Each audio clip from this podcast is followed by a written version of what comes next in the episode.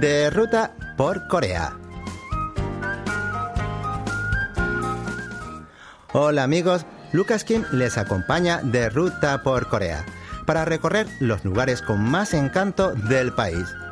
Hoy, primer jueves de julio, exploraremos un lugar secreto del Palacio Changdok-gung, donde armoniosamente conviven la naturaleza y la belleza tradicional. Les invitamos a descubrir el jardín de Huwon, escondido detrás del Palacio Changdok-gung.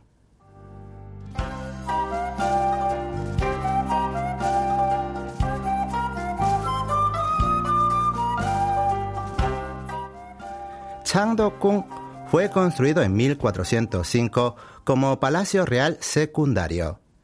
Si bien el rey Taejong, el tercer monarca de Choson, afirmaba que la topografía de Gyeongbokgung no era lo suficientemente auspiciosa, en realidad lo construyó porque asesinó a sus hermanos en el palacio principal para llegar al trono y no quería gobernar desde ese lugar. Entonces ordenó crear un nuevo palacio, Changdokgung, que más tarde se convertiría en el palacio principal durante la segunda etapa del reinado de Choson. Después de que las invasiones japonesas destruyeran todos los palacios a finales del siglo XVI, el palacio Changdokgung fue el primero en ser restaurado en 1611 y sirvió como residencia real y oficina gubernamental durante casi tres siglos. El complejo palaciego se divide en tres grandes espacios, los salones para la política, el área residencial y el jardín posterior. De todos, el más destacado es este último llamado Huwon. Huwon es el típico jardín coreano sobre el cual construyeron los edificios en armonía con las pequeñas colinas, valles y bosques de los alrededores. Situado al norte del palacio, era el lugar donde la familia real gozaba de momentos de descanso, a la vez que también era usado como sala de exámenes, sala de banquetes y terreno de caza. Dicho lugar tiene una extensión de 434.877 metros cuadrados, ocupando el 60% del total del complejo.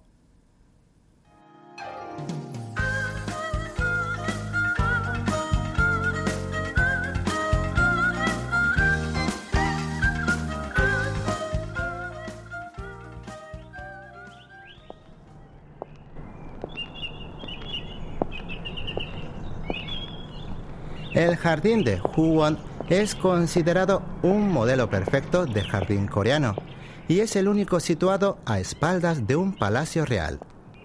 Era un espacio privado del rey, donde incluso los altos funcionarios no podían acceder sin el permiso del monarca. De ahí que anteriormente se denominara Kumwon, jardín prohibido, o Piwon, jardín secreto, en alusión a que era un lugar exclusivamente privado del rey aunque hoy en día es oficialmente llamado Huwon, jardín trasero. Una vez allí los visitantes podrán recorrer un bosque en cuyos rincones se erigen preciosas y delicadas construcciones reflejando la exquisitez de la arquitectura coreana en armonía con la naturaleza. Pero los protagonistas son los arroyos, las rocas y los árboles, con los que se entremezcla la obra del hombre logrando un equilibrio perfecto. Considerando uno de los lugares más bellos del palacio, Huwon presenta un paisaje natural sereno y verdaderamente hermoso.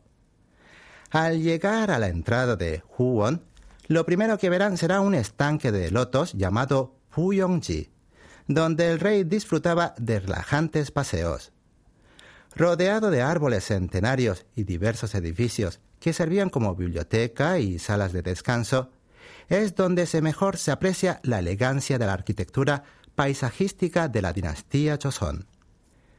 Detrás hay una puerta llamada Pullomun y se dice que el que la cruza tendrá larga vida y salud.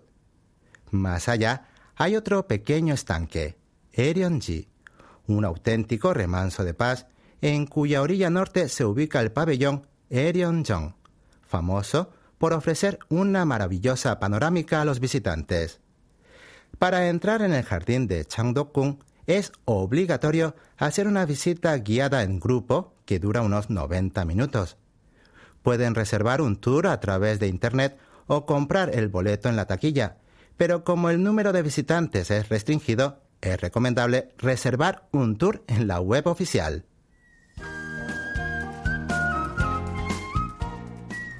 Bien amigos, ¿qué les pareció el paseo por el jardín secreto de Changdo-kun?